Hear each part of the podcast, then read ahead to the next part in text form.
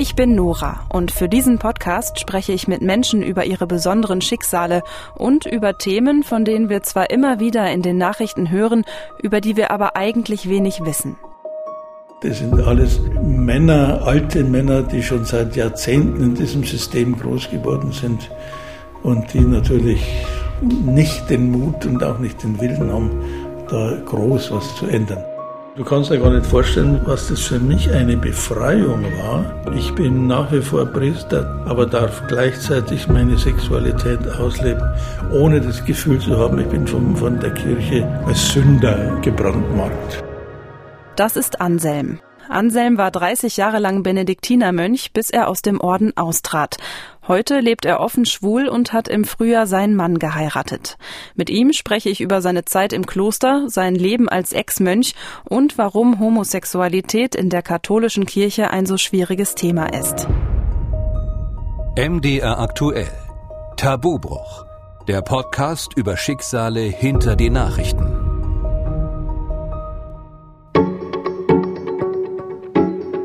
Wie fühlt es sich an, gläubiger Christ zu sein und gleichzeitig zu spüren, meine Kirche akzeptiert mich nicht so, wie ich bin? Ehrlich gesagt habe ich mich mit dieser Frage noch nie so richtig auseinandergesetzt. In der Vergangenheit hat die katholische Kirche eher negative Schlagzeilen gemacht. Missbrauchsskandal, das Festhalten am Zölibat, Bischöfe, die Kirchensteuergelder veruntreuen, Frauen, die nach wie vor nicht Priesterinnen werden dürfen und zu guter Letzt der schwierige Umgang mit Homosexualität. Die katholische Kirche lehnt es weiter ab, homosexuelle Paare zu segnen.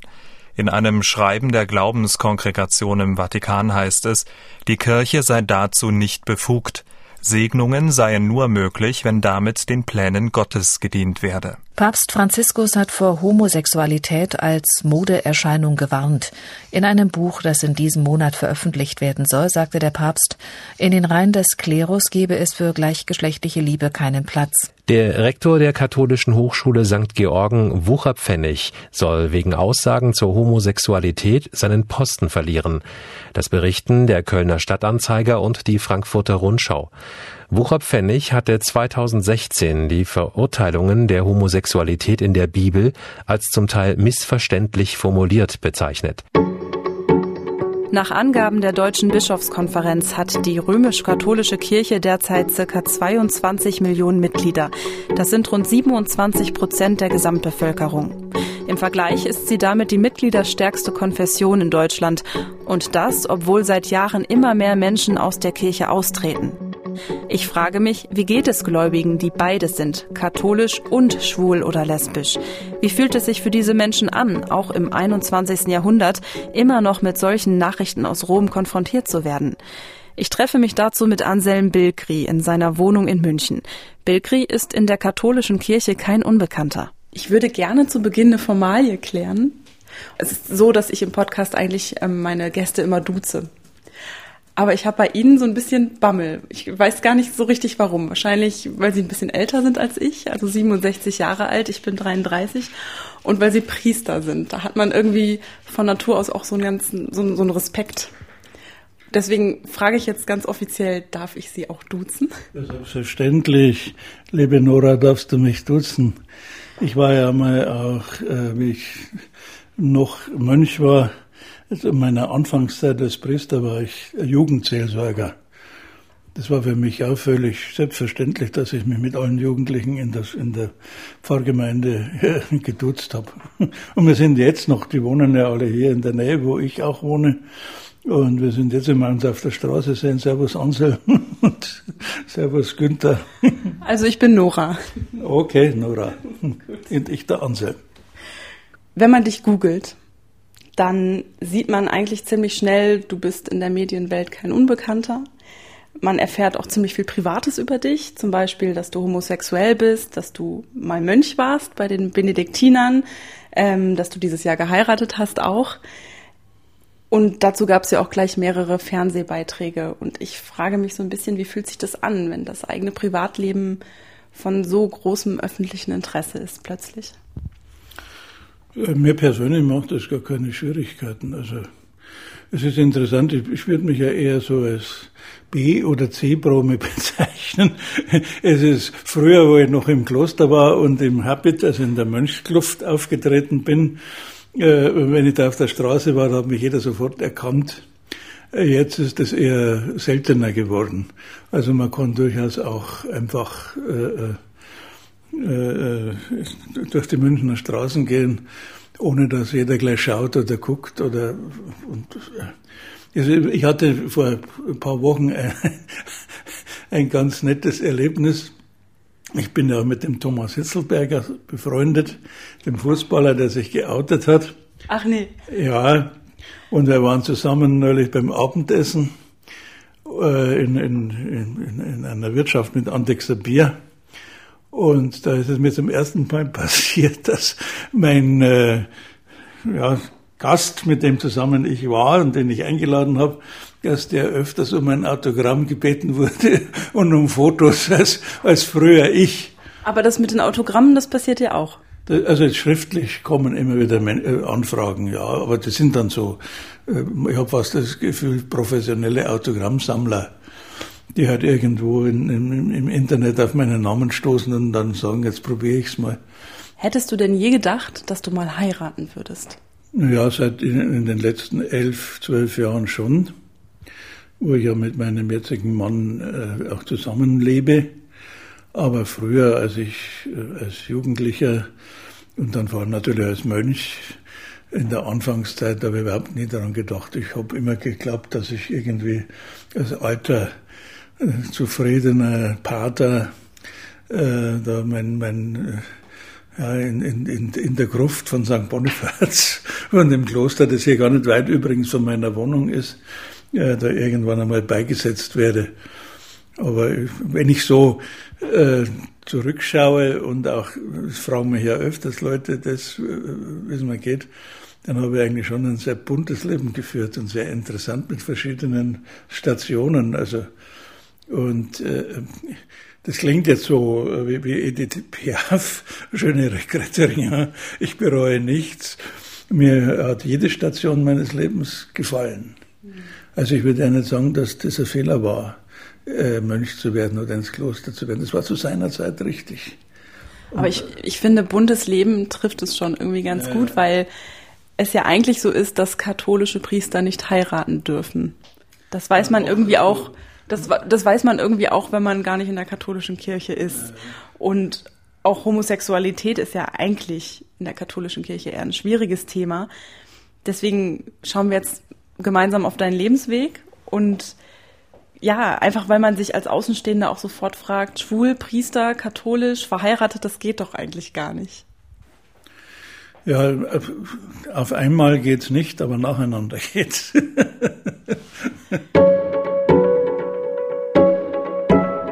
Fast 30 Jahre lang ist Anselm Mönch bei den Benediktinern, neben den Jesuiten, Franziskanern oder auch Augustinern einer der bekanntesten Ordensgemeinschaften in der katholischen Kirche.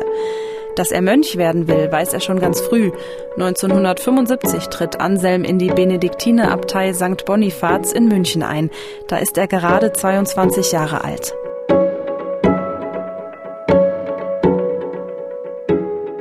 Was hat dich denn damals dazu bewogen, dein Leben komplett in den Dienst der Kirche zu stellen? Ja, natürlich schon, wenn man jetzt eine gewisse Frömmigkeit, würde ich sagen, mitbringt. Äh, ich bin ja, bin zwar nicht aus einem katholischen Haushalt, also meine Eltern waren schon in der Kirche, aber haben es nicht praktiziert. Die waren Wirtsleute. Und äh, jetzt Leute, die sind zwar eher behäbig und konservativ, aber am Sonntagvormittag in die Kirche gehen, das, das ist dann meistens nicht drin. Da muss man äh, aufs Geschäft aufpassen. Aber ich habe das gemacht. Ich bin das. Mich hat das immer fasziniert. Und heute würde ich sagen, das hat sicher auch was mit meiner äh, mit meiner sexuellen äh, Ausrichtung zu tun. Ein Freund von mir sagt immer, Schwule sind wie Elstern. Alles, was blitzt und blinkt, das gefällt ihnen. Das ist jetzt natürlich sehr klischeehaft. Aber es stimmt schon irgendwie. Nicht? Das, also, das äh, Katholische, das hat ja sowas äh, äh Bühnenmäßiges. Äh, Also es gibt äh, die Liturgie mit Gewändern, mit Weihrauch, mit äh, man braucht sich bloß mal einen Papstgottesdienst anzuschauen, also vor allem unter Benedikt XVI. Also das ist ja das, das spricht, glaube ich, jemand, der da eine Ader hat, dafür auch an. Das hat sicher bei mir auch eine Rolle gespielt, aber schon auch eine ganz persönliche Spiritualität, die ich hatte. Ich habe also als Jugendlicher äh, ja, in der Kirche meine Heimat gefunden. War vielleicht sogar auch eine Form von Protest gegen mein Elternhaus.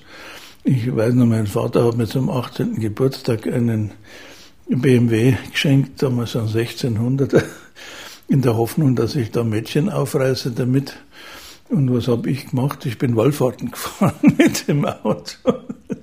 Das ist aber ein ganz schön großzügiges Geschenk. Ja, doch, das war, sie haben gut verdient, meine Eltern. Wusstest du denn damals, als du ins Kloster eingetreten bist, schon, dass du schwul bist? Das habe ich eigentlich schon immer gewusst. Ich habe es vielleicht die ersten Jahre verdrängt, also nicht die ersten Klosterjahre, sondern die ersten Jahre nach der, in der Pubertät oder nach der Pubertät. Aber mir ist das immer bewusster geworden, dass mich eigentlich Männer eher interessieren als Frauen.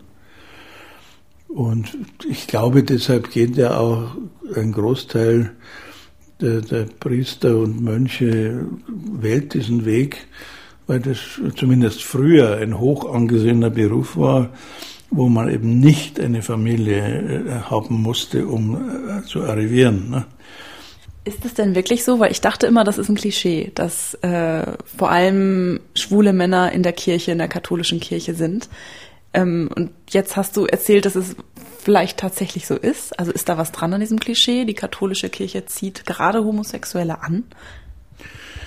Also es gibt da so eine Faustregel, die habe ich einmal im Internet gelesen. Ob es jetzt wissenschaftlich erwiesen ist, weiß ich nicht. Man sagt ja, also das ist der, der Klerus ist gedrittelt. Also ein Drittel schwul, ein Drittel hetero und ein Drittel asexuell. Aber auch schon ein Drittel ist natürlich ein wesentlich höherer Anteil als in der Gesamtgesellschaft. Das ist nämlich eine Sache, die mich doch irgendwie ein bisschen wundert, weil ich immer denke, warum zieht eine Institution Menschen mit dieser sexuellen Ausrichtung an, wo es doch eigentlich, ja, wobei doch eigentlich Homosexualität und Kirche immer irgendwie ein schwieriges Thema ist und es ja eigentlich abgelehnt wird. Das ist für mich irgendwie ein Widerspruch. Ja, der Widerspruch, der ist mir natürlich im Laufe meines Lebens auch immer deutlicher geworden. War deine Homosexualität zu dem Zeitpunkt je ein Grund, auch an dieser Entscheidung zu zweifeln? Am Anfang nicht. Also ich bin mit Begeisterung ins Kloster gegangen und äh, habe die sowohl das Noviziat, man hat also erst so ein Probejahr und dann macht man Gelübde heißt es, aber man verspricht halt dann ein Klosterleben auf drei Jahre und dann erst auf Lebenszeit. Und ich glaube, jeder, der da reinkommt, hat dann ja schon die Absicht, also auch die eigene Sexualität in den Griff zu bekommen. Und mit dem jugendlichen äh, Enthusiasmus, den man da mitbringt, ist man fest davon überzeugt, dass das ein Leben lang gilt. Du wurdest 1980 vom damaligen Kardinal Josef Ratzinger zum Priester geweiht und ein paar Jahre später kamst du dann nach Andex ins Kloster. Das kennen bestimmt viele, die nichts mit der Kirche zu tun haben, das Kloster Andex, auch wegen seiner berühmten Klosterbrauerei. Wussten deine Mitbrüder im Kloster damals von deiner Homosexualität oder war das ein Geheimnis? Sexualität ist ja im Kloster kein Thema. Also untereinander spricht man da nicht drüber. Und äh, man darf sich das auch nicht so vorstellen, also dass jetzt da so eine, äh, so eine homosexuelle Bruderschaft ist, die mit einem Konterbund miteinander treibt, in so einer kleinen klösterlichen Gemeinschaft, da geht das auch gar nicht. Denn so einzelne Partnerschaften, die würden, äh, würden die Gemeinschaft sprengen. Also wenn, dann hat man Kontakte mit draußen. Das wäre auch meine Frage gewesen. Ich habe mich immer schon gefragt, ich meine, der Podcast heißt Tabubruch, das heißt, ich stelle auch Fragen, die jetzt vielleicht unangenehm sind oder wo man sich selber so ein bisschen geniert, die zu stellen, aber man, du, du sagst, Sexualität spielt keine Rolle, darüber wird nicht gesprochen. Ist es denn aber dann vielleicht trotzdem so, dass so hinter den verschlossenen Mauern man doch irgendwie seinen, seinen Bedürfnissen, seinen sexuellen Bedürfnissen nachgeht, auch untereinander und es wird einfach nicht drüber gesprochen? Oder passiert das wirklich nicht? Nein, das gibt's natürlich ja. Dass untereinander wahrscheinlich einmal Kontakte sind. Also das, das gibt's nicht offiziell. Also man spricht nicht drüber. Das ist ein Tabuthema. Hast du dich denn immer an die Regeln gehalten der Abstinenz in deinem Klosterleben? Naja, ich habe dann natürlich auch einmal gemerkt, das habe ich Bedürfnisse. Und wenn man dann das erste Mal war es eigentlich ein Gast, der im Kloster so ein paar Tage mitgelebt hat, mitleben wollte, der mich dann äh, rumgekriegt hat oder ich ihn. Also wenn das dauernd wäre, dann wäre ich schon früher wahrscheinlich. Das war halt so episodenhaft.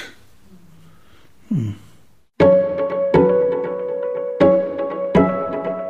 Erst im Gespräch mit Anselm fällt mir auf, welche Auswirkungen die Tabuisierung, das Verschweigen von Sexualität in der Kirche wirklich hat. Denn selbst mir fällt es schwer, mit ihm über Sex hinter den Klostermauern zu sprechen. Und das, obwohl ich immer dachte, ich bin aufgeschlossen und unverkrampft, wenn es um intime Themen geht. Im Gegensatz dazu wirkt Anselm auf mich entspannt und nüchtern und ich bin überrascht, wie ehrlich und geradeaus er antwortet. Selbst in dem Moment, in dem ich ihn frage, ob er als Mönch verbotenerweise Sex hatte. Wahrscheinlich liegt das daran, dass seine Zeit im Kloster schon eine ganze Weile her ist und er sich seitdem viel mit sich und dem Thema auseinandergesetzt hat.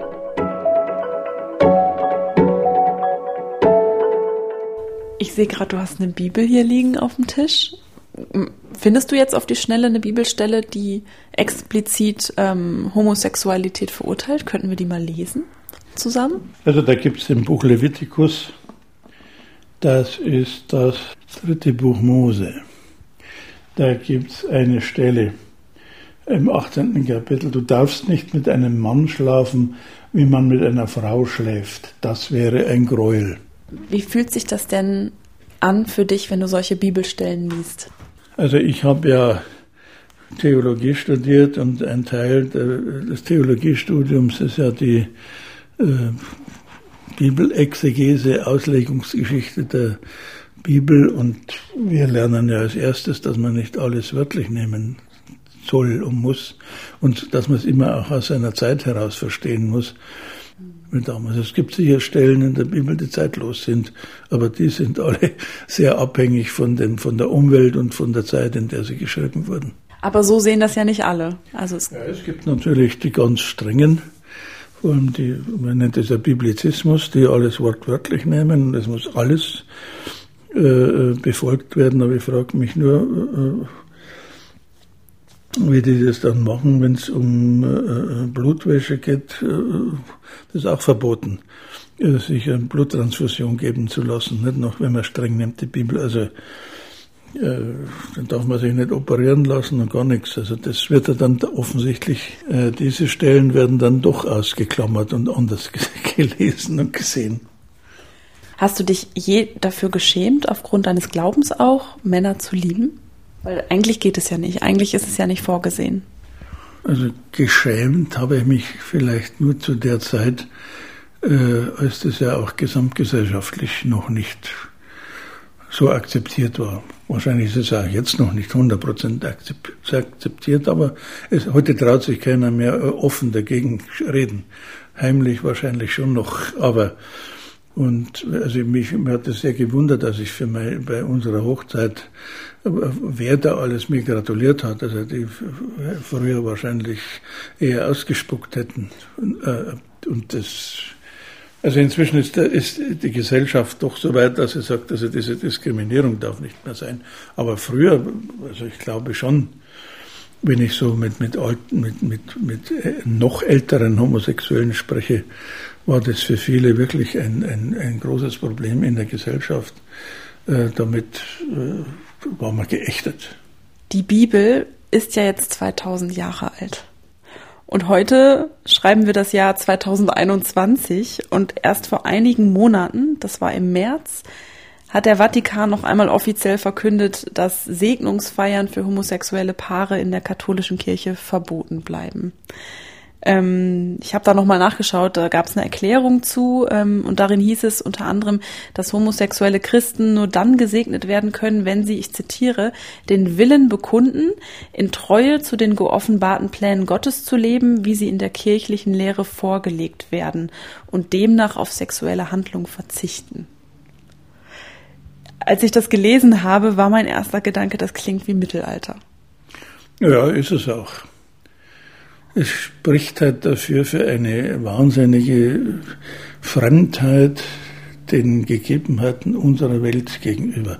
Aber wir dürfen nicht vergessen, die römisch-katholische Kirche ist eine Weltkirche.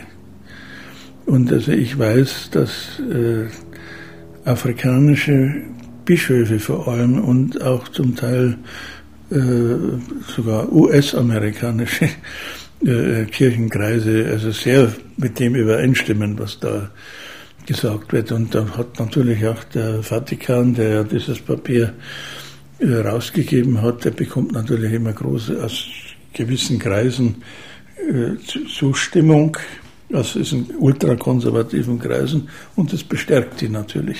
Und, und alle anderen sind dann die Bösen, die äh, also gegen die Lehre der Kirche äh, sich stemmen und, und die Wahrheit, die geoffenbarte Wahrheit ablehnen. Als Außenstehende, die jetzt nicht in der Kirche ist, ähm, fühlt sich das für mich halt einfach völlig weltfremd an. Und ich frage mich die ganze Zeit, warum hat die katholische Kirche auch heute noch, abgesehen jetzt von kulturellen Differenzen, klar, natürlich sind vielleicht Gemeinden in Afrika eben einfach auch aufgrund der Kultur eben nochmal, ja, schwulenfeindlicher eingestellt. Aber wenn wir jetzt hier auf unseren Kulturkreis schauen, warum hat die katholische Kirche auch heute noch immer noch so ein großes Problem mit Homosexualität?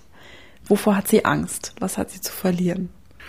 Ich glaube, es geht überhaupt um nicht nur um Homosexualität, sondern überhaupt um, um, um Angst vor der Sexualität als solches. Das ist eine wahnsinnige Triebkraft des Menschen. Und das haben natürlich alle Religionen, aber auch alle Kulturen gemeinsam, dass man das versucht ein bisschen zu ordnen.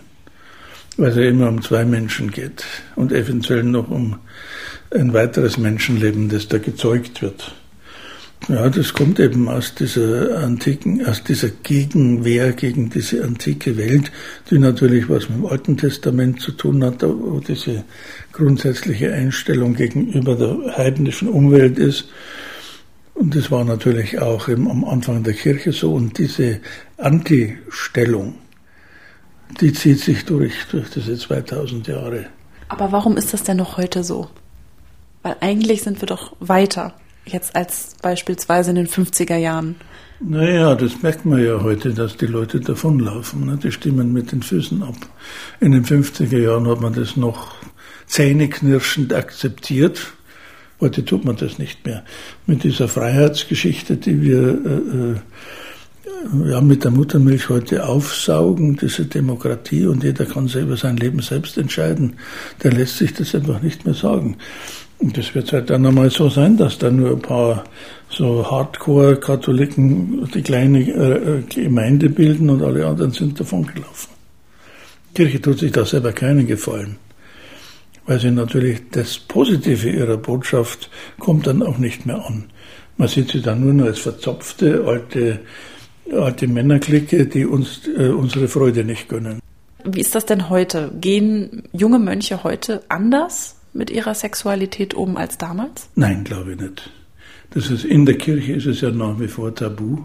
Und äh, junge Leute, die sich heute in, in unserem gesellschaftlichen Umfeld für so einen Schritt entscheiden, das sind in meinen Augen viel strenger, äh, was also diese kirchliche Lehre betrifft, als, als der normale Durchschnittschrist. Also das ist eher so, dass die das Unterdrücken, Verleugnen oder von vornherein ein Doppelleben führen. Also ich würde es nicht pauschalisieren auf alle, aber ich glaube, dass es ein Großteil. Und doch, trotz dieser Widersprüche, trotz des Schweigens rund um Sexualität, Anselm bleibt seiner Kirche eng verbunden und das viele, viele Jahre lang. Als sogenannter Zellerar steigt er zum Wirtschaftsleiter des Klosters auf, macht Karriere. In den 90er Jahren ist Andex nicht nur seine emotionale Heimat, sondern auch sein beruflicher Mittelpunkt. Seine Empfindungen, seine sexuellen Bedürfnisse, die drückt er so gut es eben geht weg, bis das nicht mehr funktioniert.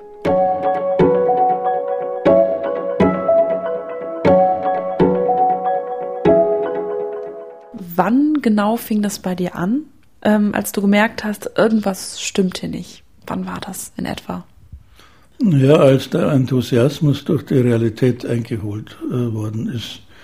Also so mit zwischen 45 und 50, da habe ich gedacht, das kann es doch nicht sein, ein Leben lang so eine Art Doppelleben zu führen, also innerlich anders zu empfinden, als man eigentlich darf. Du warst dann ja auch inzwischen Prior im Kloster Andex. Kannst du kurz erklären, was oder wer ist ein Prior? Bei den Benediktinern ist der Prior der Stellvertreter des Abtes. Also der Abt sitzt in München und Andex ist eine Zweigstelle des der Münchner Abtei, St. Bonifaz heißt die. Und der Stellvertreter des Amtes da draußen ist eben der, ein Prior. Und ja, das war 1994 war dann diese Bestellung als Prior. Das bin ich dann bis 2004, bis zu meinem Austritt gewesen. Was hat dich denn dann damals dazu bewogen zu sagen, ich muss hier raus, ich kann hier auf gar keinen Fall mehr Mönch sein? Naja, das war auf jeden Fall sicher diese Erfahrung da, dass ich dann mir eingebildet habe, dass ich gemobbt werde. Dann bin ich ja tatsächlich nicht zum Abt gewählt worden. Ich wusste ungefähr, wer mir seine Stimme verweigert hat. Und äh, mit denen, die mich ablehnen, da kann ich jetzt auch nicht mehr zusammenleben. Ich stelle mir das echt krass vor zu diesem Zeitpunkt. Also mit Anfang 50, du hast eigentlich bis zu dem Zeitpunkt fast dein ganzes Leben dort verbracht als Mönch. Du hast ja selber auch gesagt, die Kirche ist deine Heimat gewesen, ist dein Leben gewesen, dein, dein Herzblut und ja eben auch deine berufliche Karriere. Also hast ja auch einfach richtig Karriere gemacht dort, hast das Kloster geleitet. Wie war denn das für dich, all das aufzugeben? Ja, komischerweise ist mir das Weggehen leichter gefallen. Es ist nicht leicht gewesen, aber es ist leichter gefallen als der Eintritt mit 21. Äh, mit, mit, damals, da hat man das Gefühl, so jetzt alle Chancen, die ich habe, die lasse ich jetzt beiseite, nehme nur diesen einen Weg. Das Rausgehen mit dem Wissen, ich kann mein Leben auch meistern und es geht weiter und mit, auch mit dem, dieser momentanen Befreiung. Jetzt kann ich so leben, wie ich will. Ja, das ist mir dann eigentlich als, als Befreiung vorgekommen. Wie haben denn damals deine Mitbrüder reagiert, als du gesagt hast, ich trete jetzt aus?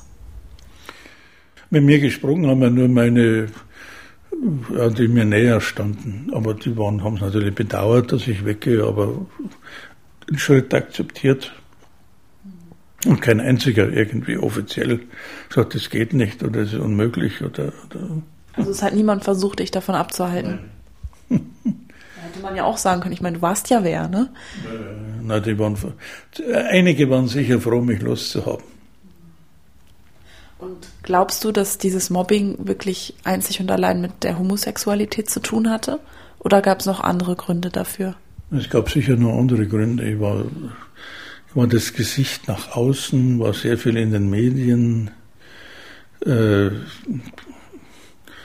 ich hatte sehr viel, war natürlich auch wirtschaftlich eher, wie soll ich sagen, auf fantasievolle Weiterentwicklung, um das Wort Wachstum zu vermeiden, äh, getrimmt, hatte sehr tolle weltliche Mitarbeiter äh, die mich eher getrieben haben und die Mönche haben mich gebremst. Also es hat da immer ein bisschen Misstrauen äh, ist entstanden. Am Anfang war das nicht so, aber so quasi, also wir sind's doch und nicht nur der Anselm, das war so. Der eine hat sogar zu mir gesagt, wir sind doch auch Andex und nicht nur du. Also spricht dann natürlich auch sowas wie, Neid und Eifersucht, das ist menschlich. Also das, äh, damit habe ich gerechnet. Wie hat sich dieses Mobbing, von dem wir auch gerade schon, was du auch gerade schon angedeutet hast, wie hat sich das denn genau geäußert? Ja, indem eben alles mögliche gerüchteweise es ging los bei der, bei der Sexualität und ging über, äh, dass das wirtschaftlich gar nicht so erfolgreich ist, meine Arbeit, wie, wie ich wie es immer dargestellt wird und dass ich, dass meine, meine Mitarbeiter mehr rausziehen aus, aus, dem, aus dem Klostervermögen, als es ihnen zusteht. Das waren also so Dinge, die immer wieder kolportiert worden sind. Ich, ich bohre halt deshalb ein bisschen so nach, weil ich diesen Bruch wirklich krass finde. Also das, das, da, da gehört ja auch eine ordentliche Portion Mut zu, zu sagen, ich kehre all dem jetzt den Rücken. Und ich kann mir vorstellen, dass das auch weh tut, wenn man sein ganzes Leben ähm, da reingesteckt hat, seine ganze Energie und dann so, ja, so das Messer in den Rücken gesteckt bekommt. Ja, es hat auch wehgetan. Es waren wunderschöne Jahre bis auf die letzten zwei Jahre. Also ich war ja da wirklich wie der Fisch im Wasser. Es war mein Biotop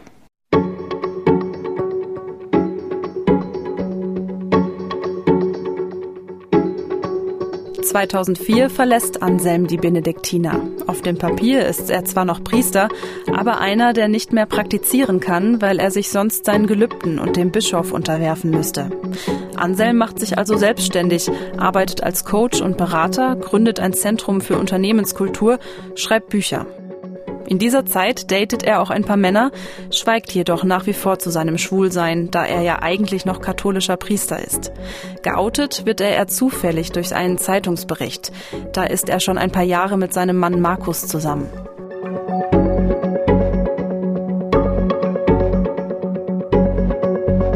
Den habe ich 2009 kennengelernt. Und zwar ganz profan, wie man sich heute kennenlernt übers Internet. Wir haben uns, da gibt es ja so äh, also Plattformen, wo sich schwule Männer eben daten können und da haben wir uns gedatet und ich vom ersten Moment an, wo, wo er hier bei mir in die Wohnung reingekommen ist, äh, hat es gefunkt. Und nach ein paar Wochen ist er schon eingezogen. Oh, Wahnsinn. Okay, also das ging alles relativ schnell. Alles, wir haben allerdings elf Jahre gewartet, bis wir geheiratet haben. Also der Markus hat mir schon mehrere Heiratsanträge, allerdings in etwas angeheiterten Zustand auf dem Oktoberfest gemacht, die wir dann beide nicht so ernst genommen haben. Aber trotzdem, ihr kennt euch schon sehr lange. Es hat eigentlich, war eigentlich sofort klar, dass ihr, dass ihr euch liebt, dass ihr euch ja. verliebt habt. Und trotzdem hat es dann ja wiederum mehrere Jahre gedauert, bis ihr euch da so öffentlich auch zu bekannt ja. habt.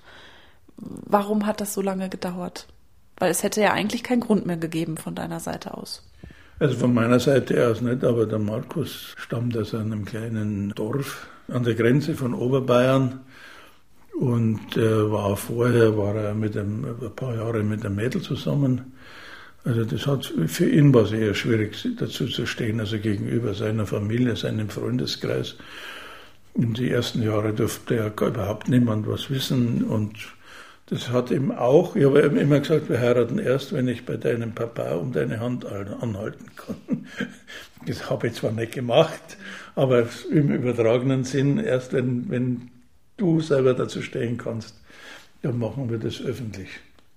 Jetzt bist du erst im letzten Jahr aus der katholischen Kirche ausgetreten. Ich stelle mir das auch so ein bisschen wie so eine Scheidung vor, vielleicht sogar noch heftiger. Ähm, wie fühlt sich das an, nach so einer langen Zeit einer Institution den Rücken zu kehren, in der man ja eigentlich das ganze Leben lang war und mit der man sich auch identifiziert hat? Also mir ist der Austritt nicht leicht gefallen. Aber ich bin ja nicht äh, ausgetreten, jetzt sagen wir mal, aus diesem Protest oder weil, weil, weil äh, Glaube mir unwichtig geworden wäre, sondern ganz im Gegenteil. Ich, der Austritt war notwendig, weil ich eben in eine andere Kirche eingetreten bin. Ich, ich komme gleich nochmal auf die Altkatholiken zu sprechen. Ich würde gerne wissen, was hat dich denn dann jetzt dazu gebracht, das wirklich durchzuziehen, also auszutreten? Gab es da irgendeinen Schlüsselmoment oder ja? Das erste war der Entschluss, jetzt heiraten wir. Das zweite war, ich möchte aber als mit einem Mann verheirateter, wenn es wo möglich ist, als Priester, als katholischer Priester tätig sein. Und das ist eben in der altkatholischen Kirche, auch wenn die eine sehr kleine Kirche ist, möglich. Und das war der, der Anlass. Ich habe mich schon jahrelang damit beschäftigt, habe aber bisher diesen, den, die waren mir immer schon sympathisch, habe aber den, den Schritt nicht vollzogen. Was stört dich an der katholischen Kirche? An der römisch-katholischen Kirche stört mich vor allem diese ja, Fremdheit, was die Lehre betrifft. Die Praxis schaut ja, wie man wahrscheinlich den vorherigen Ausführungen über Sexualität entnehmen kann, dann doch anders aus, muss aber unter der Decke gehalten werden. Und diese Doppelmoral, die stört mich. Du kannst dir gar nicht vorstellen, wie mich das, was das für mich eine Befreiung war. Ich bin nach wie vor katholisch, bin nach wie vor Priester, darf das ausüben, aber darf gleichzeitig meine Sexualität ausleben, ohne das Gefühl zu haben, ich bin von, von der Kirche als Sünder äh, gebrandmarkt. Weil das steckt ja dann doch in einem drin, dass man so das Gefühl hat, naja, das ist was, das magst, das ist ja dann sündig. Ja, und, aber das ist jetzt vorbei. Fühlst du dich als Sünder?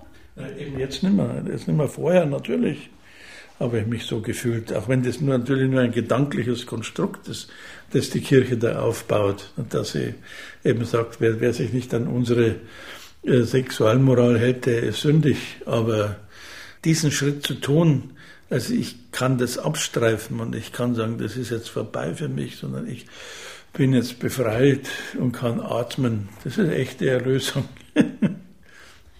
Wenn du die Macht hättest, ähm, etwas Grundlegendes zu verändern in der, Kathol der römisch-katholischen Kirche, was, was wäre das? Also ich würde mehr Mitspracherecht aller Gläubigen in irgendeiner Form realisieren. Also dass tatsächlich das nicht so das Hierarchische ist. Also wie, wie man das immer macht in so einer äh, großen Weltorganisation, das weiß ich nicht. Ich würde äh, den Zölibat freistellen für die Priester. Ich würde Frauen zu allen Ämtern zulassen, bis hin zur Päpstin. Warum denn nicht? Wie wahrscheinlich ist es, dass sich all das wirklich ändert in der katholischen Kirche? Was glaubst du? Es gibt ja diesen schönen alten Witz, wo zwei Pfarrer zusammenstehen und sich sagen, naja, vielleicht wird einmal der Zölibat aufgehoben. Dann sagt der eine zum anderen, wir werden es nicht mehr erleben, aber unsere Kinder. so schätze ich diese Dinge auch ein. Ob das bei dieser trägen Großinstitution katholische Kirche ob das so schnell geht, wir Deutschen, also die deutschen Katholiken, die können dann noch so wie Martin Luther hämmern äh, an, der, an der Domtür von St. Peter in Rom. Äh, das wird ungehört verhallen, ist meine Meinung. Das sind alles Männer, alte Männer, die schon seit Jahrzehnten in diesem System groß geworden sind und die natürlich nicht den Mut und auch nicht den Willen haben, da groß was zu ändern.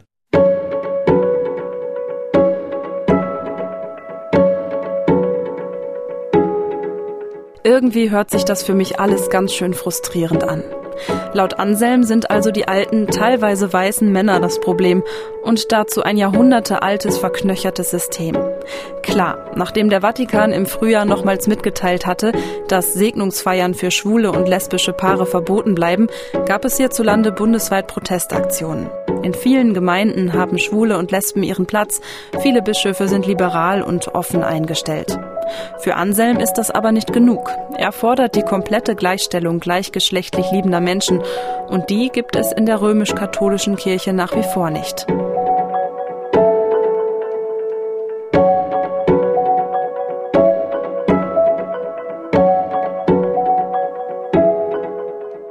Du bist in die altkatholische Gemeinde in München gewechselt oder eingetreten, vielmehr. Und ich als Kirchenferne höre altkatholisch und denke, das hört sich für mich jetzt erstmal nicht besonders modern an. Was genau, wer, wer genau ist das? Wer genau, was machen die Altkatholiken? Also die Altkatholiken haben sich gegründet nach dem ersten Vatikanischen Konzil, das hat 1870 stattgefunden in Rom, Vatikan. Und der Grund für dieses Konzil war eigentlich eine rückwärtsgewandte Theologie, die also alles festschreiben wollte und vor allem den Papst überhöhen wollte. Und da gibt's alle, die das nicht akzeptiert haben, die wurden exkommuniziert, das heißt der Kirche ausgeschlossen. Und die haben sich dann zusammengeschlossen zu einer eigenen katholischen Kirche. Und weil sie eben sagen, wir wollten den alten Glauben vor der Dogmatisierung der Unfehlbarkeit beibehalten. Deswegen nennen sie sich altkatholische Kirche. Und äh, die haben dann sehr schnell auch in der katholischen, in der römisch-katholischen Kirche gab's war die, die Liturgie, also der Gottesdienst auf Latein. Die haben sehr schnell auf Deutsch umgestellt, haben sehr schnell den Pflichtzölibat für ihre Priester aufgehoben. Und seit 25 Jahren gibt's Priesterinnen und natürlich gibt's Segnung von Homosexuellen, sogar Trauung durch einen Priester in der Kirche. Das war zum Beispiel der Grund für mich, dass ich sagte, ja, ich will ja einen Mann heiraten und ich will aber eine, ich will also keinen heimlichen kirchlichen Segen, sondern ich will eine Hochzeitsfeier mit Freunden und Familie in der Kirche feiern. Und das machen wir ja jetzt, wenn Corona vorbei ist, haben wir das vor, das auch zu machen. Und das geht eben in der altkatholischen Kirche. Wie viele Mitglieder hat die altkatholische Kirche in Deutschland? Es ist eine kleine Kirche, in Deutschland sind es 15.000. In München, die Gemeinde hat 600. Kannst du dir vorstellen, vielleicht doch irgendwann wieder zurückzugehen zur römisch-katholischen Kirche? Also, wenn alle diese Dinge, die die Altkatholiken jetzt haben in der römisch-katholischen Kirche, auch realisiert werden, dann wird die Existenz der altkatholischen Kirche ja überflüssig und dann würden alle wieder dazugehen. Aber solange das nicht der Fall ist, bleibe ich, ich habe eine neue Heimat gefunden. Vermisst du deine Kirche manchmal? Äh, ich kann ja in jede Kirche reingehen, wenn es mir gefällt und beten und, und, äh, und auch den Gottesdienst mitfeiern. Das ist ja überhaupt kein Problem, aber man wollte mich dort nicht wirken lassen und ich muss ehrlich sagen, mit dieser Diskrepanz zwischen äh, homosexuell, schwul zu sein und von der, von der Kirche nicht als solcher akzeptiert zu werden, das vermisse ich nicht. Letzte Frage hier im Podcast. Das ist eine Frage, die ich eigentlich allen meinen Gästen stelle. Was wünschst du dir? Also ich wünsche mir so ganz persönlich einfach jetzt einen äh, schönen dritten Lebensabschnitt mit meinem Mann zusammen. Persönlich bin ich ja nach wie vor religiös eingestellt. Ich wünsche mir auch da einfach, dass ich da zufrieden und, und in Harmonie mit mir, mit meinem Herrgott noch älter werden kann, als ich eh schon bin. Und so alt bin, fühle ich mich gar nicht. Mein Mann schimpft mich wenn ich das sage. Willst auch du mir deine Geschichte erzählen? Dann schreib mir. Gern auch anonym an tabubruch.mdraktuell.de. Ich freue mich über jede Nachricht. MDR aktuell. Tabubruch. Der Podcast über Schicksale hinter die Nachrichten.